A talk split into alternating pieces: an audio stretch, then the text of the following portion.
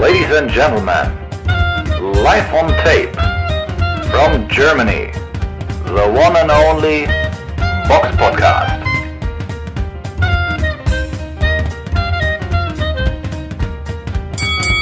Hallo und herzlich willkommen zum Box Podcast Ausgabe 356. Es ist der 3.7.2022. Heute mit dabei der Eugen. Hallo. Die Samira. Hallo. Und ich, der Robert, seid gegrüßt. Bevor wir auf den Rückblick aufs vergangene Wochenende eingehen, haben wir noch etwas Werbung in, äh, in Eigensache. Am Donnerstag, den 14.07. um 20 Uhr werden wir bei Instagram live gehen und einen Livestream machen, wo wir auf Hörerfragen eingehen und auch auf Fragen, die vorab schon bei uns eingehen. Das heißt, wenn ihr uns irgendwelche Fragen stellen wollt, kommt am 14.07. online bei Instagram und stellt unsere, eure Fragen uns direkt im Livestream. Und jetzt auf zum Rückblick. Der Box Podcast Rückblick aufs vergangene Wochenende. Wir fangen mit einer Veranstaltung an, die am Samstag, den 2. Juli 2022 in der Stadtwerke Arena in Erding stattfand. Da war eine Veranstaltung von Ingo Volkmann und von Argon Sports. Im Hauptkampf kämpften Evgeny Schwedenko gegen William Skull. Ein sehr interessanter Kampf, wie wir fanden. Ähm, und William Skull hat sich dort über die Punkte in nahezu fast allen Runden durchgesetzt und hat ein äh, deutliches Ausrufezeichen gesetzt. Auf der Undercard hat unter anderem auch noch Jack Kulkai gegen Emmanuel Cavalucci geboxt. Diesen hat er auch eindeutig über die 10 Runden nach Punkten gewonnen. Und Simon Zachenhuber hat auch Mbemba Miesi besiegt und darf sich jetzt German International äh, Meister im Mittelgewicht nach Version der BDB nennen. Dann haben wir noch eine Veranstaltung gehabt in England, in der Wembley Arena in London. Da war eine Veranstaltung von Frank Warren gewesen. Zu sehen war sie im United Kingdom BT Sport und auch auf Bild Plus, nicht Bild TV. Da kämpfte im Schwergewicht Joe Joyce, der Juggernaut, gegen Christian Hammer vom ECB Boxstall. Und diesen Kampf hat Joe Joyce durch TKO in der vierten Runde gewonnen. Klingt jetzt erstmal eindrucksvoll, aber Hammer muss man, hat zwar äh, alle Runden größtenteils verloren, aber man muss Hammer lassen. Er hatte gute Aktionen gehabt und Joe Joyce und Christian Hammer, also ich habe selten einen Kampf gesehen, wo zwei annähernd so schwere Boxer aufeinander getreten sind. Joe Joyce wog irgendwas um den Dreh 120 Kilo und Christian Hammer grob 118. Also da, da hat sich schon ganz schön Masse im äh, Ring bewegt, nicht wahr, Eugen? Ja, auf jeden Fall, auf jeden Fall. Ich meine, es ist trotzdem nett, Hammer so schnell zu besiegen, aber es ist natürlich auch ein Karrierestatus von Hammer, wo er nicht viel mehr als so ein Gatekeeper ist ne? oder jemand, den man halt kämpft, wenn man irgendwie einen Stability-Kampf braucht. Ne? Also es ist ein netter, netter Sieg für Joe Joyce, aber es ist jetzt auch nicht so, dass das jetzt irgendwie ein unglaubliches Ergebnis ist oder so. Ne? Also ich denke eher, ja, Stay-Busy-Kampf, ein Kampf, wo man eigentlich nicht so viel reininterpretieren muss.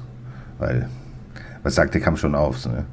Es geht irgendwie um zwei Silver-Titel und International-Titel, also WBC Silver Heavyweight Title und WBO International Heavyweight Title, was auch immer das sein mag. Ja, aber Joe Joyce ist einfach weit, weiter in der Position so des, des Contenders. Der wartet halt auf seine, seine Chance, irgendwo einen von den ganz großen boxen zu können. Ne? Aber ja, wir können ja noch mal kurz ein bisschen genauer auf den Kampf eingehen, was da passiert ist. Also man muss nicht sagen, dass Christian Hammer keine Runde gewonnen hat. Also man könnte ihm die erste vielleicht sogar geben. Also weil er da die eindrucksvolleren Hände hatte, also drei sogar am Stück. Also ich habe ihm die erste Runde auch gegeben. Ähm, ja, Joe Joyce hat da einfach ein bisschen auch zu wenig gemacht. Ne? Also hat sehr ja, locker angefangen und war ein bisschen verhalten und Christian Hammer hat einfach gut getroffen. Bei ihm waren so ein bisschen auch dann Später immer so seine Haken recht gefährlich, aber ja, dann in der zweiten Runde hat sich das halt dann auch sehr schnell gedreht. Ne? Dann kam Joe Joyce und in den Kampf und hat es dann quasi das Blatt übernommen. Ich finde, er sah jetzt auch nicht so spritzig aus, aber es hat wahrscheinlich wirklich was mit seinem Gewicht zu tun. Weiß ich nicht. Also manchmal hat er auch schon so 117 gewogen, jetzt 120, im letzten Kampf 119 gegen Takam. Also war auch schon ein bisschen schwerer, aber klar, das hat natürlich dann auch immer was mit der Beweglichkeit zu tun, wie viel man da vielleicht wiegt. Aber Auf jeden Fall, ähm, ja, in der dritten war dann der erste Knockdown. Der war so ein bisschen ein merkwürdiger Schlag. Also, das war, hat man nicht so ganz genau gesehen, aber es sah so aus wie Schulter-Nacken getroffen. Christian Hammer musste dann so auf die Knie, wurde bis acht angezählt, aber ist dann auch wieder aufgestanden. Also es war eine 10 zu 8 Runde und dann in der vierten Runde ist er zweimal nochmal runtergegangen durch Körpertreffer, ist dann aber auch immer wieder aufgestanden, muss man sagen. Da steht immer so bei 8 auf, wieder bei 8 und beim ersten Körpertreffer, dann gab es noch einen, da ist er bei 9, stand er wieder und irgendwann danach hat der Ringrichter dann auch den Kampf beendet, als, ja, weil, weiß ich nicht, es hatte dann auch keinen Sinn mehr, ne? Und Hammer hätte auch, glaube ich, nicht. Also ich glaube, für beide wäre es vielleicht schwer gewesen, so über zwölf Runden zu gehen, so, weil die eh schon recht viel am Anfang, nicht viel, aber schon geklammert haben. Früh, sagen wir so. Aber für Hammer wäre es, glaube ich, auch noch viel schwerer gewesen da. Ich weiß nicht, ob er über zwölf Runden gekommen wäre. Aber naja, die erste Runde war auf jeden Fall ganz gut, aber ja, das war jetzt eigentlich easy work für Joe Joyce und muss man sehen. Also ich fand, dass man bei ihm gesehen hat, dass er doch teilweise ziemlich offen ist und wenn da so ein Schwinger, so ein Haken, die schon bei Hammer gefährlich sind, vielleicht von einem Wilder bei ihm einschlagen, dann könnte es wirklich echt gefährlich werden, so, ne? Also so nimmt er das halt. Alles gut, aber wenn da irgendwie ein anderer gefährlicherer Schwergewichter da vor ihm steht, könnte das nach hinten losgehen. Man darf auch nicht vergessen, er ist ja schon fast 36, ich glaube fast 37 so viel Zeit hat er jetzt auch eigentlich nicht mehr in seiner, naja, auch verhältnismäßig jungen Karriere noch. Ähm, also, wenn der sich jetzt nicht beeilt und seine Chance ergreift, dann könnte das schwierig werden mit, mit, dem Title Shot. Ja, aber er ist ja ganz gut gerankt schon, ne? Er hat zwar nicht so viele Kämpfe, aber er ist schon auf Platz 7 in der Welt. Ich meine, vor ihm Joseph Parker, Dillian Wild, Joshua Wilder, Usyk und Fury. Er ist ja schon quasi ganz vorne fast schon mit dabei, ne? Aber mhm. er wartet natürlich noch auf den großen Payday. Ich denke schon, dass er den irgendwie bekommen wird, aber ich sehe da nicht so viele Chancen, glaube ich, dann für ihn, ehrlich gesagt. Also wenn er da aus, auftritt wie gegen Hammer, dann wird es schwer. Ja, das auf jeden Fall. Ähm, auf der Undercard hätte Callum Johnson gegen Igor Mekalkin boxen sollen. Auch ein Kampf, auf den ich mich eigentlich ganz gefreut habe. Aber der Kampf ist leider kurzfristig abgefallen, äh, ausgefallen, abgefallen, ausgefallen.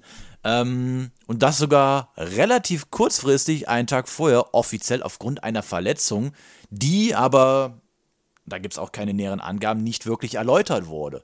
Ähm, warum man jetzt irgendwie einen Tag vor einem Kampf einen Kampf absagt wegen einer Verletzung, äh, will sich da jetzt auch nicht so wirklich äh, einem ja, erklären, weil mir wäre es jetzt auch, also wir hatten das eben schon im, im, Vorgespräch gehabt, irgendwie ist das auch ein bisschen, wäre es mir auch vollkommen neu, dass man noch einen Tag vor dem Kampf noch wirklich trainiert, wo man sich verletzen kann, weil ja da dann schon, äh, ja, weil es ja da um so viel geht, da musst du ja dich ja eigentlich schon.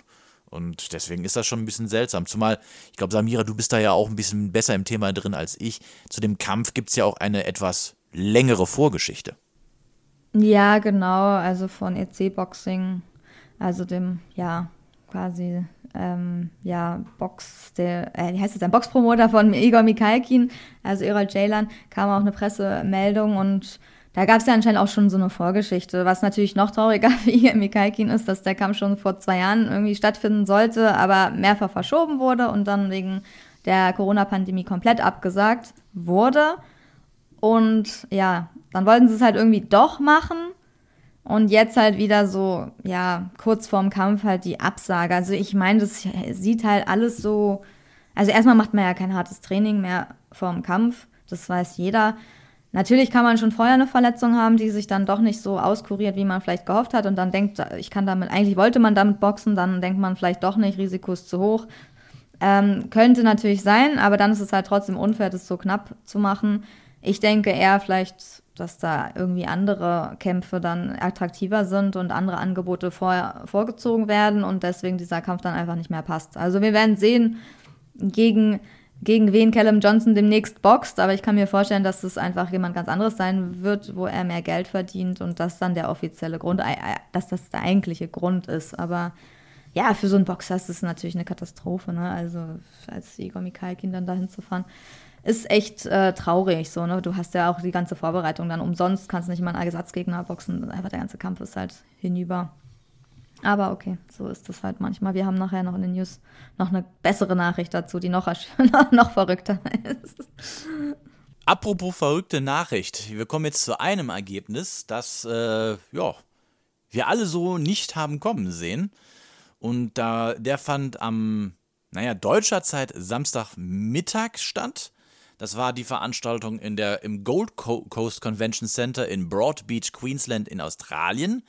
Ähm, da war die Veranstaltung, wo im Hauptkampf der äh, IBF-Weltmeister Mairis Brides gegen den australischen Herausforderer Jay Opetaya geboxt hat und uiuiuiui, also der, der Kampf reiht sich in die äh, Sorte ein, da lag ich ja mal richtig falsch, ne, Samira?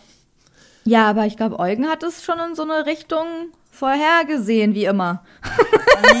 ja, ja, ja, nicht ganz, nicht ganz. Aber er hat auf jeden Fall gesagt, dass das schon ziemlich äh, eine harte Nummer werden kann. Ne? Also ich glaube, ich habe es zumindest so irgendwie in Erinnerung. Also er hat es ein bisschen, bisschen, so angedeutet, dass das jetzt nicht so ein durch, leichter Durchgang wird. Aber vielleicht erinnere ich mich auch falsch jetzt im Nachhinein. Ähm, ja, erstmal, also das ist, also habt, ich hoffe, ihr habt mitgepunktet, weil natürlich da auch viel Diskussion um das Urteil wieder war. Ähm, ich finde es auch erstmal, ich kann nur sagen, ich finde es jetzt, mein Punktzettel sieht anders aus. Ähm, ich würde damit nicht so konform gehen, also ja, aber ich kann ja noch mal erstmal den Kampf ein bisschen grob zusammenfassen. Also man kann es eigentlich leicht zusammenfassen. Es gab zwar in der ersten Hälfte ein paar engere Runden wie die erste, die dritte kann man sich vielleicht auch noch über irgendeine andere streiten, aber ich habe die erste Hälfte eigentlich bei Opetaya gesehen, weil er für mich einfach der aktivere Mann war. Mir hat er auch echt gut gefallen in der ersten Hälfte. Der ist ja auch zehn Jahre jünger, nur 27. Myris Brides 37. Aber nicht, weil Brides zu schlecht war, sondern weil Brides einfach nichts gemacht hat. Also für mich hat Brides einfach die Runden verschlafen. Also das war so das Hauptproblem, wo ich dachte so, äh, fang doch jetzt mal mit irgendwas an. Er hatte dann auch irgendwie schon einen Cut. Deshalb gab es ja auch viele Verletzungen in, in dem Kampf. Es fing an mit oh, ja. Cut, Cut, über dem rechten Auge von Brides schon in der ersten Runde. Also das war so Größenverhältnis fast gleich. 1,90 Opetaya, Mairis Brides 1,86, aber längere Reichweite. Also er hat eine echt lange Reichweite, Opetaya, lange Arme. Und mir hat er echt vom Stil ganz gut gefallen. Ne? Immer so rein raus. Ne? Sehr beweglich, sehr leichtfüßig. Natürlich eher so nicht die ganz powervollen Hände, aber er hat trotzdem auch Power, aber sein Boxstil erlaubt es halt nicht, so eine äh, Hände abzuhören wie Brides dann am Ende des Kampfes. Das merkt man auch, kann man mit diesem Boxstil auch gar nicht. Aber dann natürlich ähm, Rechtsausleger, was natürlich auch ein bisschen schwierig manchmal zu boxen ist. Und schnell, sehr schnell am Anfang. Oberkörper beweglich, ne? Also hat erstmal seinen Stiefel so runtergeboxt und Punkte gesammelt, würde ich einfach mal sagen. Und Brides hat sich das erstmal irgendwie sehr lange angeschaut und hat auch Probleme, finde ich, an den Mann zu kommen, also in die Distanz, die dann zu finden. Aber hat es irgendwie auch nicht so richtig drauf angelegt, finde ich. Also er hat sich das erstmal viel zu lange so angeguckt, mhm, hat sich wahrscheinlich gedacht, okay, mein Gameplan sieht aus, ich werde äh, die letzte Hälfte des Kampfes irgendwie übernehmen und dann werde ich ihn überpowern. So im Endeffekt hat es ja auch äh, fast geklappt. Ähm, ja, krasse Aufwärtstag natürlich bei Brides, so gerade am Ende und ob Betaya war auch, glaube ich, in der vierten Runde, als angefangen war, manchmal so ein bisschen hurt ähm, musste sich schon ein bisschen retten. Also hat langsam so die Kraft von Brides immer mehr so gespürt, aber ist stehen geblieben, hat alles genommen ähm, und hat bis zum Ende dann echt durchgehalten, obwohl er dann auch mit dem Kiefer Probleme hatte. Jetzt kam heraus, dass es anscheinend ein doppelter Kieferbruch war. Brides wurde ja auch, also der sah ja wie ein Blutmonster teilweise aus. Also der hatte die Nase gebrochen. ja, der hat ja wirklich auch, das war glaube ich auch, da da auch aufwärts und auf die Nase. Ich glaube, an welche Runde war das? Die vierte. Also ab der vierten war es dann auch so ein bisschen so eine Blutschlacht. Da hatte er halt auch schon auch harte Hände, obwohl eine Nase blutet auch schnell. So hart muss die Hand gar nicht sein, die muss einfach nur richtig treffen. Also sieht immer schlimmer aus, als es ist, aber es muss wirklich keine richtig harte Hand sein, damit eine Nase blutet. Nur so aus meiner Erfahrung. ähm, aber trotzdem, das war trotzdem schon eine gute Hand. Und bei mir ist es auf jeden Fall so, ab, ab Runde 7 hat sich das Blatt gewendet. Erste Hälfte Opetaya, zweite Hälfte hat bei mir Brides einfach jede Runde gewonnen. Also es ist, ich habe es wirklich so aufgeteilt, auch wenn ich weiß, dass es enge Runden teilweise waren, aber bei mir siebte bis zwölf Brides, Jay Opetaya 1 bis 7, ganz klar, so ganz klarer Schnitt bei mir. Brides hat einfach übernommen war, hatte viel mehr Power und hat dann auch angefangen zu boxen, hatte halt was gemacht. Natürlich jetzt nicht die ganze Zeit irgendwelche lockeren Jabs und so, weil es nicht sein Stil ist, aber er hat einfach viel mehr Power Punches gemacht und auch richtig gezeigt, ich gehe jetzt nach vorne. Und mit diesem Vorwärtsgang hatte Opetaya ja Probleme. Das hat man gesehen. Also der ist nur gut, wenn er nach vorne gehen kann und ihm keiner entgegenkommt, der physisch überlegen ist, dann kann er locker boxen. Aber als er dann gemerkt hat, oh, da Brides in dem steckt der doch noch ein bisschen mehr, jetzt muss ich auch ein bisschen aufpassen, da sah er dann nicht mehr so ganz so gut aus, auch wenn die Kommentatoren ihn natürlich geliebt und verehrt haben. Jeff Fanish und Ben Damon, also die haben schon sehr, also die Übertragung, die ich gesehen habe, da haben die ihn schon sehr gefeiert, so, das war schon sehr, ähm, ja, weiß ich nicht. Also die Kommentatoren haben sich angehört wie Fans von Opetaya, was natürlich ein bisschen übertrieben ist, wenn Kommentatoren ein bisschen nicht so neutral sind, aber okay, das war nur so, was ich so rausgehört habe. Beautiful, ja auch ständig beautiful, aber er hat ja auch einen beautiful Boxstil. Aber trotzdem, am Ende war er dann halt nicht mehr so beautiful. Und ich kann nur sagen, am Ende bei mir auf meinem Punktzettel stand das Ergebnis 114, 114. Ich habe den Kampf unentschieden gesehen. Bei mir wäre Brites, ähm, ja, hätte seinen Titel behalten und bei mir hätte es leider nicht gereicht für Opetaya, für den Australier, ihn quasi den IBF-Titel e im Cruisergewicht abzunehmen. Ähm, natürlich haben sie auswärts geboxt. Ich weiß auch nicht, ob das jetzt so schlau war, warum man das überhaupt gemacht hat. Ähm, das ist eh großes Risiko, ne? Also nicht zu Hause zu boxen. Dann bei so einem knappen Kampf und dass dann die Urteile dann so ausfallen, die Punkturteile, also zweimal 116, 112 und einmal 115, 113 für den Australier, Opetaya, muss man sich wahrscheinlich auch nicht so wundern, ne, wenn der Kampf recht knapp ist. Also ich finde unentschieden in Ordnung glaube ich. Klar, ein, zwei Runden können anders sein. Ist ja dann auch quasi 115, 113, aber schwierig. Also für mich hat es am Ende nicht gereicht für Opetaya. So, ich, am Anfang war ich echt begeistert, aber dann die zweite Hälfte hat mir gezeigt, mh, hm, irgendwie war es dann doch ein bisschen zu wenig, um ihm den Titel abzunehmen. Ich weiß nicht, wie ihr das fandet. Ich denke schon, dass ähm, der Kampf in Australien halt stattgefunden hat. Er ist ja bei Wasserman unter äh, Vertrag und ich glaube, das ist einfach momentan in Deutschland ein bisschen schwierig oder überhaupt in Europa ein bisschen schwierig zu vermarkten. Ähm, siehe Alexander Usyk, der ist der beste Cruisergewichtler der Welt gewesen und äh, hat trotzdem immer auf, äh, auf, auf anderen, äh, in anderen Ländern geboxt anstatt zu Hause. Ähm, ich denke einfach mal, das liegt auch daran, so ein Lette ist das Aber wahrscheinlich auch zu Hause, der kann doch, er hat ja schon mal einen Riga geboxt gegen Glowatzki. Ja. Also, und zweimal auch gegen Arthur Mann, ne? Aber ist natürlich wahrscheinlich Aber er generiert so natürlich auch nicht so ja. viel Geld wie da, ne? Weil die Australier haben schon ein bisschen Geld und wenn die gut bezahlen, dann macht er da auf jeden Fall mehr Geld als, als zu Hause. Ne? Ja Richtig. So, dass er jetzt irgendwie so eine riesen Lobby hat in der Welt.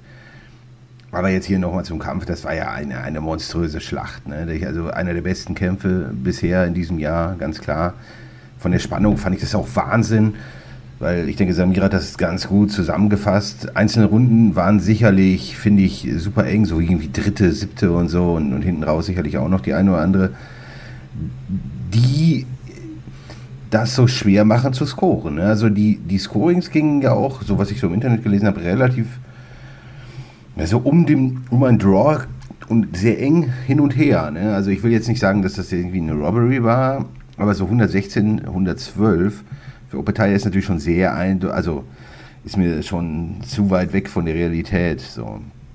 Ich denke, so ein Draw ist da schon sehr nah an der Wahrheit, ne? weil am Anfang die ersten Runden waren halt schon klar bei Opetaya, weil er hat einfach auch die Ringmitte dominiert und Bredis hat, wie Samira sagte, zu wenig gemacht. Und das hat sich dann so halt, wie sie gesagt hat, Runde 7, 8 hat sich das dann ein bisschen, ein bisschen gedreht und beide waren absolut im roten Bereich und ich fand relativ, habe ich mir schon gedacht, also es ist so ein Kampf, wo auch dann so ab Runde 8, 9, 10, 11, 12, so in den hinteren Runden, finde ich, hätte fast jeder von beiden K.O. gehen können, weil manchmal sind Hände so knapp noch am Kinn vorbei gegangen. Gerade, gerade Bridis hatte hinten raus, finde ich, noch die eine oder andere Hand. Wenn die eingeschlagen wäre bei Upetaya mit seinem doppelt gebrochenen Kiefer, uiuiui. Also das wäre fürchterlich geworden das, das Ding war halt super eng und super auf der Rasierklinge. Das hätte auch äh, in jede Richtung gehen können. Auch Bredis war super am, am Limit hinten raus.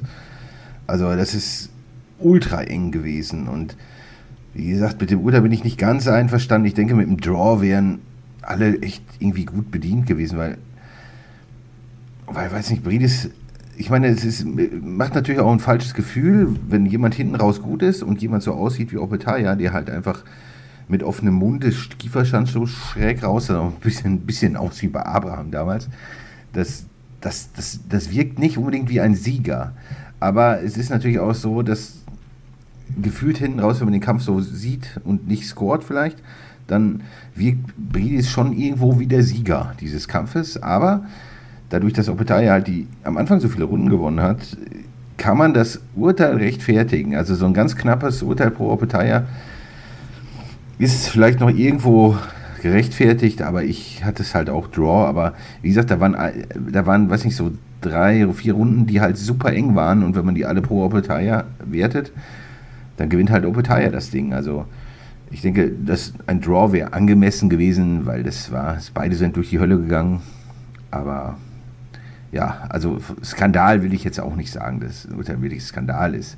Kann man jetzt auch nicht sagen. Es ist einfach echt nicht einfach zu scoren, so ein Kampf. Also das, da, da, da, da muss man erstmal Punktrichter sein und das, das vernünftig scoren. Also das ist nicht so einfach und ist natürlich bitter so für Brides hinten raus mit der Performance den Titel abgeben zu müssen, das, das tut mir auch ein bisschen leid. Deswegen gewünscht hätte ich mir eher so ein, so ein Draw, denke ich, wäre wär halt gefühlt schöner gewesen. Aber vielleicht sehen wir nochmal einen Kampf der beiden. Aber ich denke, beide müssen erstmal lange, lange Wunden lecken, weil die haben ja beide unfassbar genommen und sind beide weit, weit im roten Bereich gewesen. Also es war für beide massiv ungesund. Und ich weiß nicht, so ein, so ein doppelter Kieferbruch, das wird sicherlich operiert werden müssen und das, das wird seine Zeit dauern, bis das, bis das heilt. Und für Bridis natürlich in seinem Alter so eine Schlacht macht ihn auch nicht besser, aber ja, so pervers es ist, aber ich würde schon ganz gerne vielleicht nochmal einen Rückkampf sehen, weil das war schon verdammt geil. Ja, wenn du jetzt mal grob rechnest, ich glaube, Abraham war ja auch ein gutes Jahr nach dem Kieferbruch gegen äh, Lerandra draußen. Ähm, so, und dann ist Brides auch schon 38 und jede, sag mal, jeder Monat, jedes Jahr, dass der älter wird, spielt ihm quasi nicht in die Taschen. Von daher hast du schon da nicht ganz unrecht. Aber ich gebe auch zu, nach so, einer, so einem Kampf und ja, einem wirklich der besten Kämpfe dieses Jahr, das mu da, muss, da muss ein Rematch her. Ganz klar.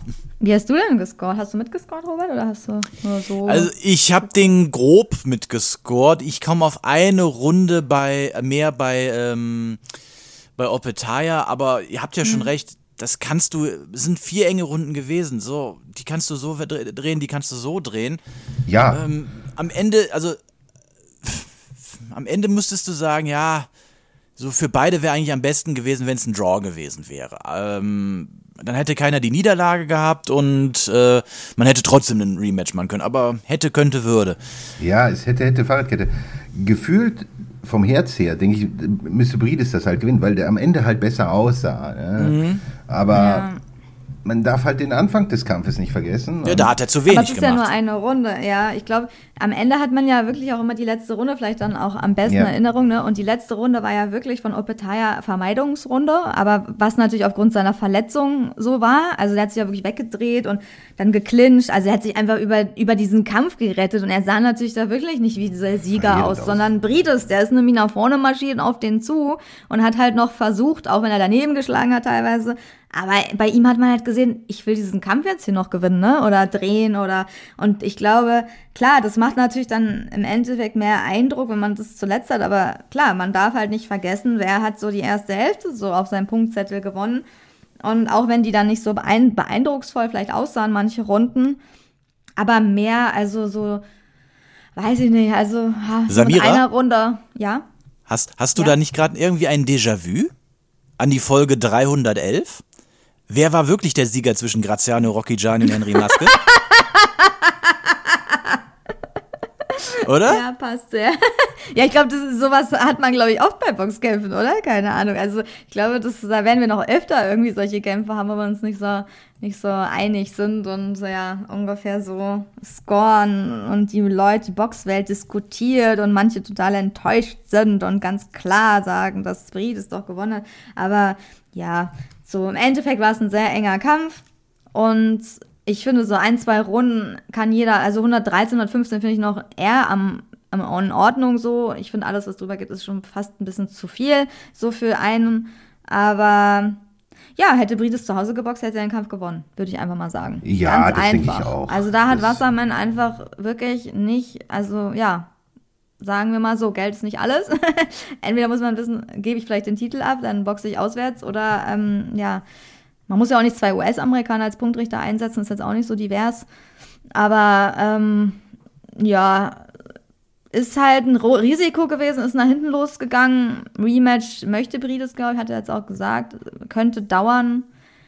Hätte Brides einfach nicht die ersten Runden, den ersten Teil so verschlafen, ich meine, dann hätte er den Kampf ja auch gewinnen können. Also ist ja nicht Ja, aber es ist ja ne? auch nicht so, dass sein Tanken noch so groß ja, war. Also ja, genau. Brides hinten raus. Eigentlich hätte man sagen können, so, so Runde 11, 12 hätte ihn einfach finishen müssen. Gerade in der letzten Runde, ja, der, der ja. teilweise so durch. Ja, das stimmt, die letzte Aber Runde. Und Brides Aber er war konnte auch halt schwach. auch nicht mehr. Nee, konnte, war auch, Tank war leer, was ja auch äh, absolut verständlich war.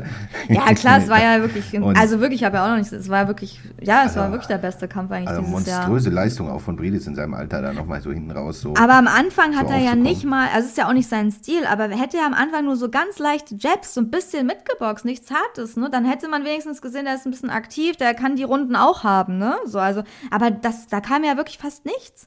Und dann Ja. sind die Runden natürlich sehr, also dann sind die halt klar fast alle weg. Weil du sagtest so, der steht da und guckt sich seinen Gegner so an. Dann fängt er jetzt mal an zu er boxen. hat so. zu, zu einfach abgegeben, die Runden, das stimmt schon. Ja, also das waren ja keine gewonnen. harten Runden so, ne? Das war ja nicht Ja. so, manche vielleicht dann schon natürlich, aber die, so die ersten drei.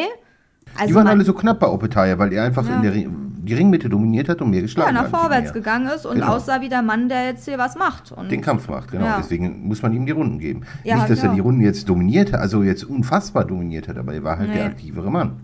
Er hat den Ring dominiert und deswegen hat er die Runden gewonnen. Wie gesagt, gefühlt ist vielleicht Bridis schon der bessere Mann gewesen, aber das nützt halt nichts, wenn du einzelne Runden abgibst. Ne? Ja. Also ich kann da auch verstehen, wenn da manche Bridis-Fans, er ist ein super, super Typ. Ich, also ich find, fand beide äußerst sympathisch. Ich mag beide und äh, ich wenn man jetzt die Bridis-Brille aufhat, dann kann ich das schon verstehen, wenn man so ein bisschen Skandal schreit. Ne? Das, das kann man schon auch so sehen. Ich kann, das kann man rechtfertigen, aber man kann auch einen knappen Sieg von Oputaya rechtfertigen. Also das ist echt enge, enges Ding und ja. Denkt ihr, das war so ein Fight of the Year-Kandidat? Ja. ja, glaube ich auch auf jeden Fall. Weil, Also, weil halt das Gefühl hinten raus, so, so gerade wieder 10, 11, 12, war halt auch immer so bei mir, dass noch einer K.O. gehen kann. Und weil die waren halt so beide so absolut so am Limit und es konnte jederzeit irgendwie was passieren. Also hätte mich nicht überrascht, wenn da einer mal K.O. gegangen wäre. Und wie gesagt, also gerade in den 12. hat der Bridis halt ein paar Schwinger noch losgelassen, die nicht getroffen haben. Aber wenn das ein Ding an, ans Kinn gegangen wäre, alter Schwede, also Boah, da, da mag man kaum dran, dran denken, wenn man das. Es gibt ja so ein, so ein Röntgenbild auf Twitter oder so, weiß der Geier, bestimmt noch woanders, wo man halt den doppelten Kieferbruch sieht. Also, wenn da mal so ein richtiger Schwinger noch rangeht, ah, mein Gott, also.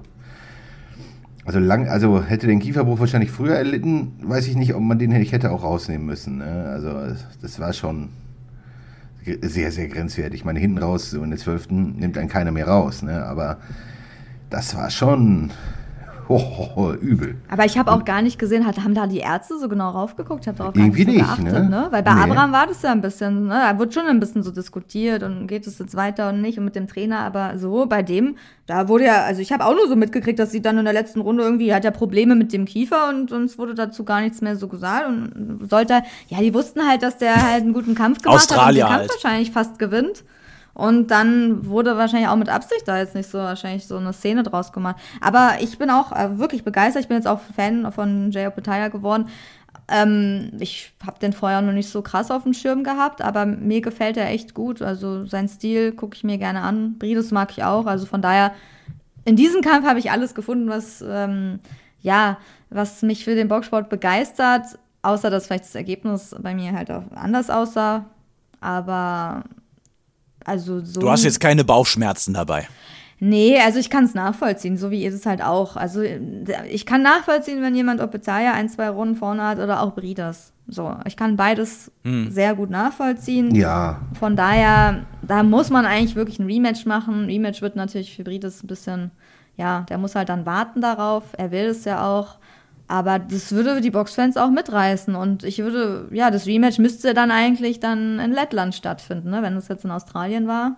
Aber weiß ich nicht, ob der Titelträger dann kommt. Aber die werden ja schon einen guten Vertrag ausgehandelt haben, denke ich mal, mit Wasserman. Ich meine, Kalle Sauland, der war ja auch im Ring. Ich denke, da muss man sich ja absichern, wenn man schon in Australien dann boxt um seinen Titel. Aber ja, Begeisterung auf jeden Fall für diesen Fight und manchmal rechnet man gar nicht so damit und dann mhm. ist man halt voll überwältigt. Denkt man so, geil. Ja. Ja, man kann nur gute Genesung an beide wünschen. Ja, also, das ist schon heftig gewesen. Also, alter Schwede, das ist schon so äußerst, äußerst gesundheitsgefährdend, aber einfach fantastisch. Ne? Also, das sind diese Kämpfe, warum es Spaß macht, Boxfan zu sein. Ne? So, so enge Dinge, die sich drehen und wo immer was passiert, das ist halt Wahnsinn. Ne? Das ist das, warum wir, denke ich, auch alle irgendwie ja, den Boxsport lieben, ne? auch trotz der ganzen Schattenseiten, die es so gibt. Aber, aber solche Kämpfe echt angenehm. Ich fand den Referee auch relativ fair. Es ist nicht so, dass der jetzt teilweise den, den Opetaya so viel Zeit gegeben hat oder so, sich hinten raus nochmal irgendwie zu erholen. Also das war alles schon, das passte, denke ich, schon alles. Dann gucken wir mal nach, ob du nächste Woche auch noch Boxfan bist, denn jetzt kommen wir zur Vorschau. Die Box Podcast Vorschau auf kommende Kämpfe. Da findet eine Veranstaltung statt am Samstag, den 9. Juli in Ekaterinburg in Russland. Dort kämpft im Hauptkampf der Superwelter Magomed Kurbanov gegen Patrick Taxera. Beide Boxer sind vielleicht noch bekannt aus ihren Kämpfen. Also äh, Magomed Kurbanov gegen seinen letzten Kampf gegen Liam Smith, den er damals ähm, durch Unanimous Decision gewonnen hat. Und Taxera vielleicht durch seine Niederlagen gegen Leute wie Brian Carlos Castano und Curtis Stevens. Ähm, ist ein ganz netter Kampf. Äh, wo der zu sehen wird, wissen wir noch nicht, aber denke, das dürfte ein ganz guter Kampf werden. Wo der nächste Kampf allerdings zu sehen äh, sein wird, steht auf jeden Fall klar, denn der läuft auf The Zone. Da ist eine Veranstaltung von Eddie Hearn. Stattfindet sie am Sa Samstag, den 9. Juli in Greenwich, London, in der O2 Arena. Und da kämpfen im Hauptkampf, im Rematch, Derek Chisora gegen Kubrat Pulev. Die beiden standen sich ja damals schon mal in Hamburg im Ring gegenüber. Das war, jetzt muss ich gerade mal ein bisschen runterscrollen bei ähm, Boxrec. Wann war das? 2016. So lange her ist das schon. Damals hatte Kubrat Pulev durch eine Split Decision äh, Derek Chisora besiegt und ja, ich kann mir jetzt nicht vorstellen, dass Pulev diesen Kampf verliert. Kann ich mir irgendwie nicht vorstellen. Wie seht ihr das? Naja, bei den Wetterbietern ist Pulev schon der klare Favorit, ne? Aber ich bin da nicht so hm, sicher. Ich auch nicht, ehrlich gesagt. Also ich würde.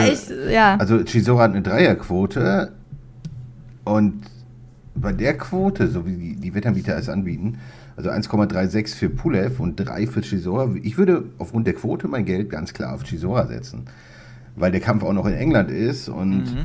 Pulev jetzt ja auch nicht mehr die, die größte Nummer ist und da so viel von zu erwarten ist. Also ich, aber insgesamt würde ich da einen, einen fürchterlich engen Kampf erwarten, wo ich, ich bin mir auch nicht sicher, ich glaube schon noch, dass er noch so in solider Form ist, der Pulev. Chisora kennt, weiß man ja ungefähr, auch wenn seine Form immer ein bisschen schwankend ist.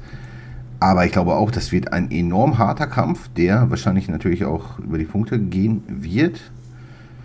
Und es wird eng. Also ich bin dann alles andere als sicher, wer, wer da gewinnt, weil wenn es eng wird, glaube ich schon, dass man Chisora das Urteil geben wird, weil es halt in England ist. Und von daher ist, sind die Vorteile, denke ich, eher auf, auf Chisoras Seite, so was Referee und Punktrichter angeht. Und, ich, und das wird in dem Wissen ist natürlich auch schwierig da anzutreten. Und ich bin ich würde da mein Geld auf, auf ähm, Chisora setzen, auch wegen der Quote halt. Weil das mm, aber die, Letz-, die, letzten drei Kämpfe von Chisora waren auch in England gewesen und da hat er auch gegen den Gastboxer verloren. Der aber Joseph Parker ist. ja. ja, okay. Das stimmt. Und äh, Usig, ne? Also Joseph ja. Parker zweimal und davor Usig. Also ich meine, er ist ja auch, deswegen, das, da denke ich auch, was hat Pulev in der Zwischenzeit gemacht? Ich finde, dass Chisora sich, also ich habe den Kampf sogar live gesehen, wenn ich mich richtig erinnere, genau in Hamburg. Da war ich sogar im Ring. Ähm, ja, da war das ja nur so die Sache, aber das ist ja echt schon so lange her. Und in der Zwischenzeit hat Pulev, glaube ich, was hatte der? Bernakel, der hat doch irgendwelche anderen Sachen so zwischendurch mal so ausversucht. Ein, ein oder zwei Kämpfe hatte der so gemacht, genau. Ja, genau. Ähm, erinnere ich mich nur noch an so einen Schlag, was, ja, wo er auch nicht so viele Probleme hatte. Aber, also ich glaube, dass die Zeit auch eher pro Chisora irgendwie spricht, weil er einfach gegen krassere Leute dann im Ring stand. Also das muss ich, also finde ich auf jeden Fall. Bei Pulev, ja, der hat zwar andere Sachen gemacht, aber Jerry Forrest dann 2022 geboxt. dann zwei Jahre nichts und davor Joshua und dann jetzt zwischendurch so irgendwie Bärnackel. Also und Chisora ist halt da viel mehr so ne, im Boxen drin und dann halt gegen Parker zweimal im Ring zu stehen und dann auch teilweise ja schon klar nach Punkten, aber der erste Kampf so 113, 115 zweimal ist halt schon eng enger zu gestalten. Und wenn man gegen Parker einen Kampf, vielleicht auch einen ersten Kampf vor einem Jahr eng gestalten kann, dann kann man das auf jeden Fall auch gegen Pulev schaffen. Und wenn er da zu Hause ist, der hat da seine Homebase. Ähm, in der Weltrangliste ist er auch besser gerankt, muss man auch sagen. Bei Boxrec ist Chisora auf Platz 9 und Pulev ist auf Platz 18. Also das finde ich, darf man ja, jetzt auch nicht vergessen, so ein bisschen. Und ne? Stand ne? jetzt würde ich, würde ich Parker so von der Leistungsfähigkeit schon einen Tick über Pulev einschätzen. Ne? Und, ja, ja, auf jeden Fall. Und, und wenn man das so sieht, auch plus, dass er ne? zu Hause boxt, also ich setze mein Geld auf Chisora, auch wenn er... Pulev ist aber auch schon 41. Ja, ja, deswegen ja. Alles spricht ja, ja so ein bisschen gegen ihn, oder? Also ich meine, wie alt ist jetzt Chisora? Also der, aber trotzdem, Ach, er hat ja noch gut, gut, geboxt. Also ich weiß nicht. Also wenn ich mich für einen entscheiden müsste, ich glaube, ich würde mein Geld, vielleicht setze ich vielleicht auch Spaß ein bisschen äh, auf Chisora. Also ich würde da, glaube ich, auch wenn ja, ich eine mich Dreierquote, also, das ist schon. Robert ist der Einzige. Also ich würde mich natürlich auch für Pula freuen, so, aber irgendwie, ich sehe, dass es für ihn auf jeden Fall viel schwerer wird als 2016 und ich weiß nicht, was er so zwischendurch macht der hat ja, ich weiß auch nicht, der hat ja auch gar keinen richtigen Trainer mehr, glaube ich. Ne? Das ist ja jetzt alles so, er hat sein Gym in Bulgarien, mit seinem Bruder wird er da einiges machen. Aber wenn man so sein eigener Chef ist, dann schleift ja manchmal, also ich will jetzt nichts sagen, aber ist ja so. Ist was anderes, wenn du dein eigenes Training machst oder ob dir jemand den Arsch tritt. So, ich weiß jetzt nicht, wie es bei Chisora aussieht, aber meistens läuft's dann, ja, nicht mehr so gut, ne? Wenn da so nicht jemand dir die ganze Zeit irgendwie sagt, ja, jetzt mach mal das und hm, äh, reicht nicht und so, sondern wenn du halt alles schon so für dich selbst dein Training durchziehst. Deswegen, also, ich denke, es wird hart, sehr eng, über die Punkte. Ähm, sie werden am Ende beide tot sein, also konditionell ausgelaugt. Ergebnis, beide sind tot. Und es kann auch eine sehr gut, es kann auch so ein Kampf sein, wo es wirklich eine Kontroverse über, das, über die Punkte vielleicht gibt. Aber ich glaube, dass Chisawa sich da auch knapp, vielleicht zwei Runden oder so, zwei, drei Runden durchsetzen wird, ehrlich gesagt. Einfach durch die Vorzeichen. Auch wenn ich es vielleicht mehr Pulev gönnen würde, weiß ich nicht, aber ähm, weiß ich eigentlich auch gar nicht, wem ich es mehr gönne. Vielleicht einfach wirklich den besseren. Pulev ist halt noch so ein bisschen präsent, weil er einfach in Deutschland hier lange war, ne? Und einfach bei Sauerland. Deswegen hat man da vielleicht ein bisschen noch eher so einen Bezug zu. Chisora ist halt ein guter Trash-Talker. Ähm, ja, aber ich, ich gehe auch mit Chisora, muss ich sagen. Und Robert, wenn du dich entscheiden musst, bleibst du bei Pulev? Oder haben wir dich jetzt so beeinflusst, dass du auch überlegst, dein Vermögen auf Chisora zu setzen? Wenn ihr mich jetzt sehen könntet, ich, leg grad, ich lieg gerade in Fötusstellung auf dem Boot und bin unsicher. Boah, ja, ihr habt gute Punkte gebracht, aber Chisora ist im letzten Kampf, stand der mehrfach kurz vorm K.O. gegen Parker. Ja. Der hat schon zwölf, der, der, der Typ ist schon durch so viele Schlachten gegangen. Ah, da, da bleibt zwangsläufig was auf der Strecke. Und der sah beim letzten Mal gegen Parker echt nicht gut aus. Da haben wir auch schon drüber gesprochen, dass der eigentlich mal lieber seine äh, Boxhandschuhe an den Nagel hängen sollte. Ja, ja. Aber ja, ich meine, Parker habe ich auch selten so stark gesehen wie in dem Kampf, aber lag es dann der Schwäche von Chisora? Das ist halt schwer Beides, würde ich sagen. schwankt auch immer gerne mit seinen Leistungen. Pulev ist alt, also das finde ich, ist, ist echt. Aber unverbrauchter. Ja, aber es ist, ist relativ Und schwierig, finde ich. Ja, es ist schwierig, den Kampf ja, so genau zu prognostizieren. Weil aber diese, diese Wettquoten finde ich ziemlich, irgendwie so gefühlt so ein bisschen unangebracht. Aber Pass mal auf, wir machen das so. Wenn ja. wir uns mal irgendwann demnächst wieder treffen sollten und äh, Chisora gewinnt das Ding, dann lade ich euch beide auf eine Currywurst ein. das können wir machen. und ähm, wenn, aber ich sag, Pulev gewinnt Punkte. Einfach nur Ja, sagen, kann, ist nicht unwahrscheinlich, ja. Das, also kann gut, das kann man halt echt wirklich schwer, ich kann auch deinen Punkt nachvollziehen, man kann es wirklich schwer sagen, ob das jetzt das i-Tüpfelchen ist, was der Chisora einfach, was jetzt der Kampf zu viel ist für ihn. Das kann auch gut sein, dass man sagt, der hat jetzt schon so viel, er hat auf jeden Fall härtere Kämpfe geführt, härtere Schlachten.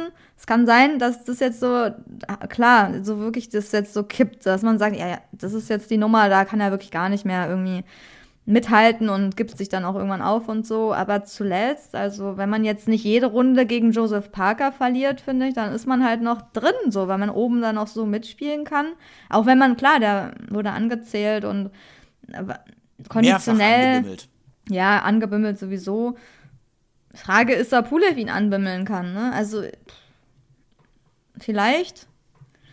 Also das Einzige, was für Pulev spricht, ist wirklich, dass, dass er seine sich halt ein bisschen noch nicht so viel nehmen musste in seiner Karriere vielleicht und nicht diese Schlachten geführt hat und dadurch irgendwie vielleicht dann einen kleinen Vorteil hat. Aber muss halt auch nicht sein. Also ich weiß auch nicht, wie der, ja, also schwierig. Ich bleibe trotzdem bei Chisora. Also, aber eigentlich ist es ein 50-50-Kampf und deswegen ist es ja richtig spannend.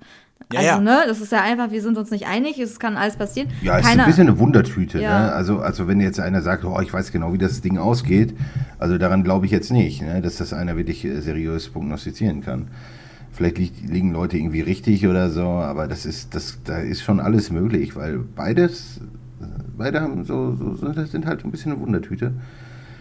Und ja, wenn die dann aufeinandertreffen, die beiden Wundertüten, mal schauen. Ne? Nur Chisora, die Gegnerschaft war halt natürlich schon weit, weit im Level höher als die von, von Pulev, abgesehen jetzt von Joshua. Den, den Kampf hat er natürlich auch klar verloren.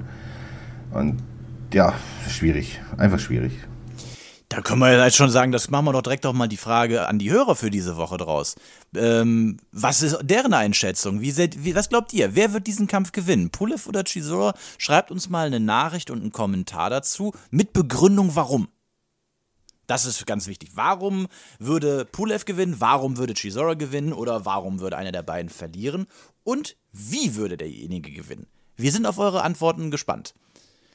Dann noch abschließend ein Kampf, der nächste Woche äh, Samstag am 9. Juli in San Antonio in Texas stattfindet. Da ist ein Kampf übertragen auf Showtime von Tom Brown. Da kämpft im Federgewicht um den WBC-Titel äh, Mark Maxayo gegen Ray Vargas. Beides ungeschlagene Boxer. Der eine hat 24 Siege, der andere 35. Und ich denke, diese Quote wird dann im nächsten Kampf äh, oder beziehungsweise die Null wird fallen, aber es wird, könnte auf jeden Fall ein sehr interessanter Kampf werden. Kommen wir abschließend zu unseren Nachrichten. Die Box Podcast Nachrichten. Und Samir, du hast das ja schon eben angeteasert. Wir haben ein paar ganz gute Nachrichten, oder?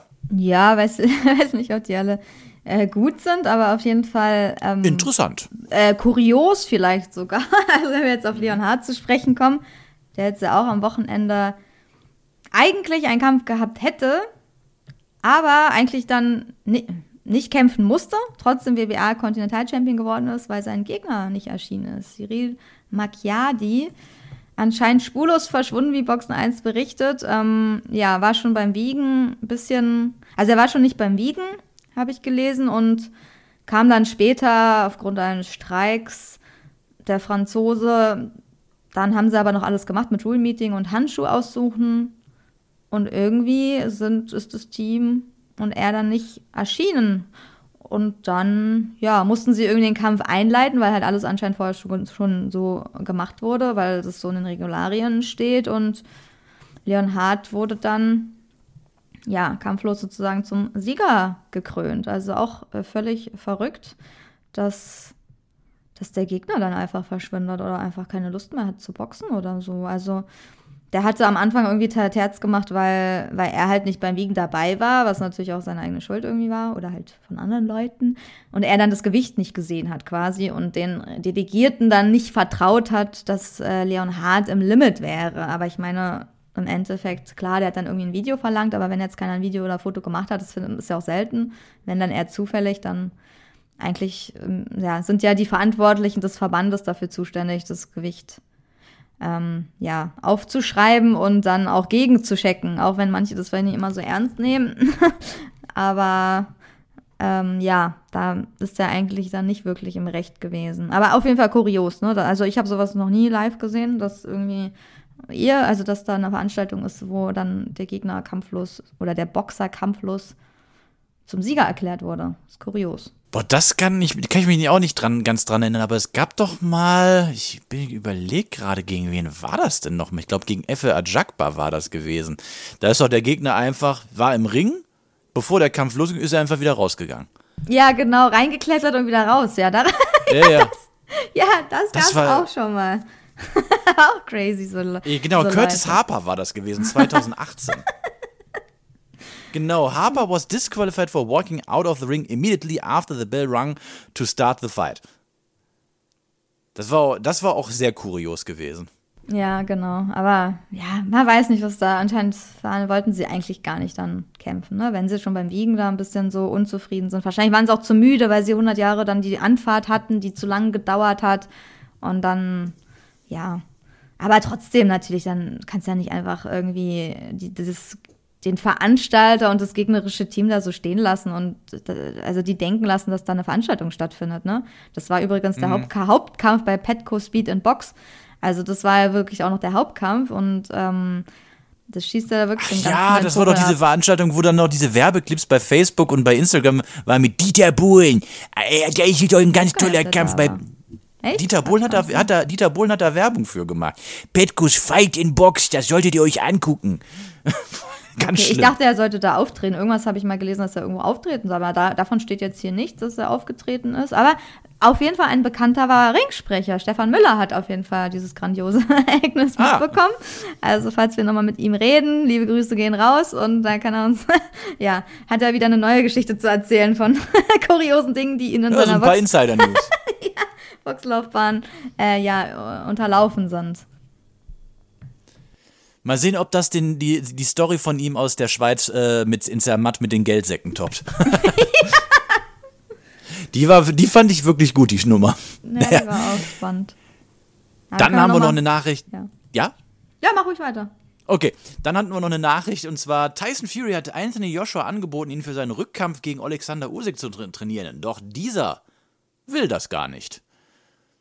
Was ich ehrlich gesagt nicht so ganz verstehen kann, weil ich, ja, mal ganz ehrlich, ich meine, Joseph Parker trainiert, hat auch mal mit Fury zusammen trainiert und das hat ihm, glaube ich, auch äh, deutlich geholfen. Aber ich ich glaube, die mögen sich beide nicht. Hab ich so, also ich glaube, die mochten sich noch nie so richtig, ehrlich gesagt. Ich glaube, es hat eher mit persönlichen Sachen so zu tun und Ego.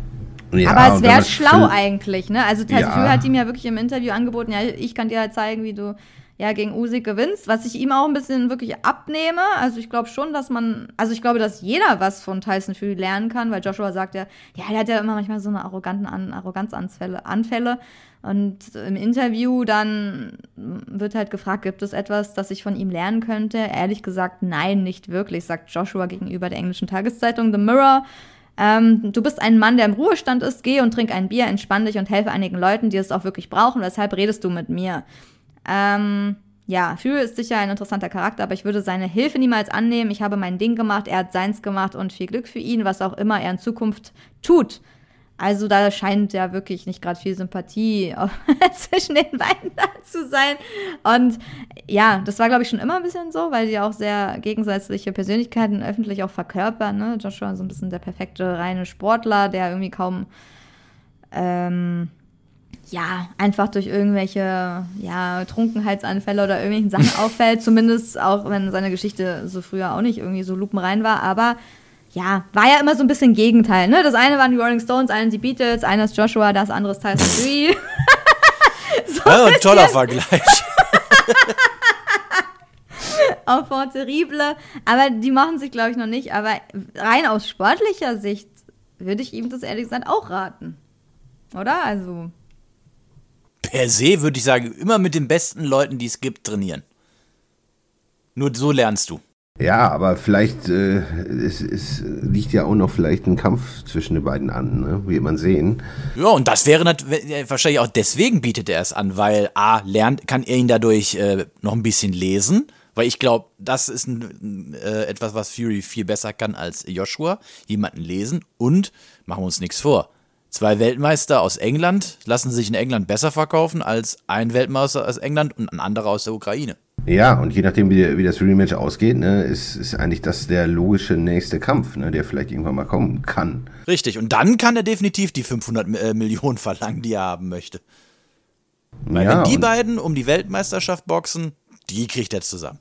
Ja, bestimmt, glaube ich auch. Aber klar, aus Sicht kann auch sein, dass Joshua einfach nur diese Sprüche abfeuert, weil er genau weiß, er will diesen Kampf halt anheizen zwischen den beiden, ne? Also so ein bisschen, ja, das ist jetzt mein, ich mag den nicht und böses Blut zwischen den beiden und irgendwann stehen sie sich gegenüber, dann ist es halt noch spannender, wenn sie sich irgendwann gegenüberstehen. Aber ehrlich gesagt, wenn ich wüsste, ich will irgendwann gegen ihn boxen, dann würde ich ihn natürlich auch nicht. Dann würde ich mich da auch nicht vor ihm präsentieren und mich auslesen lassen, obwohl ich auch nicht weiß, ob das niemals stattgefunden hat. Vielleicht hat es auch bei denen schon mal irgendwann stattgefunden, weil die beide aus England sind, weiß ich nicht, ob die sich immer aus dem Weg gehen konnten. Aber es ist natürlich wirklich nicht so schlau, wenn, wenn du wirklich denkst, dass äh, Fury, du bald Fury gegenüberstehst und dann bei ihm trainierst, dann hat er dich da schon ausgelesen. In den, also in den Tagen, wo du bei ihm bist, dann, dann würde, also dann gehe ich sowieso ganz klar. Ich gehe eh schon mit Tyson Fury, aber dann noch mehr mit Tyson Fury, wenn er gegen Joshua boxt. Also dann, ja, würde ich bei ihm nicht machen. Aber hm.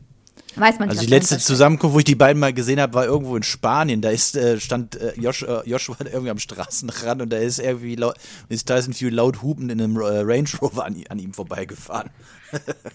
ja, getroffen sicher schon, aber die Frage ist, ob die auch mal im Ring wirklich so gegenüber, sich gegenüberstanden. Ne? Das ist ja so ein bisschen interessant. Ah, das glaube ich nicht. Wahrscheinlich hm. nicht, ne? So. Aber zumindest wahrscheinlich sicherlich Leute, die bei ihnen trainiert haben, in dem einen Camp, auch in dem anderen. Sowas gab es sicherlich, dass äh, mhm. so ein bisschen was erzählt wird. Aber okay, das auf jeden Fall schlägt er das aus und so wie es aussieht, scheint es ja auch irgendwann zu dem Kampf zu kommen. Ich meine, wenn man schon eine mhm. Geldsumme anbietet, für die man zurückkommt, dann hat man sich ja darüber schon Gedanken gemacht und ja, von daher wird es schon wird es irgendwann dazu kommen, bin ich mir fast sicher jetzt. Dann noch abschließend eine Nachricht und zwar Ali Ehren Demiresen aus dem ECB Boxstall wird Ende diesen Monats in den USA auf Adam Kovnacki treffen. Ähm, auf den Kampf gehen wir dann aber genauer ein, wenn es dann soweit ist. Ist auf jeden Fall eine ganz gute Ansetzung, weil Kovnacki hat äh, Kovnackis äh, Karriere hat ja in letzter Zeit schon ziemlich Schaden genommen und ähm, es wird sich ja dann auch zeigen. Ich meine, Demiresen ist ja jetzt echt kein schlechter Boxer und das denke ich ist ein guter Prüfstein für ihn und mal gucken, wie es da läuft, aber hm, ich höre mal, wenn Ali ihm äh, ihren Demiresen da jetzt Profit draus schlägt und dann ihm die dritte Niederlage in äh, Folge zufügen könnte, das wäre definitiv ein ganz großes Ausrufezeichen. Damit sind wir auch am Ende unserer Folge angekommen. Äh, wie bereits erwähnt, schreibt uns äh, Nachrichten und Kommentare zu der Frage, wen seht ihr vorne, äh, Derek Chisora oder Kubrat Pulev. Ihr äh, schreibt euch ansonsten auch noch Fragen auf, denn am 14.07. werden wir um 20 Uhr einen Livestream bei Instagram machen. Auch da werden wir auf Fragen von euch eingehen.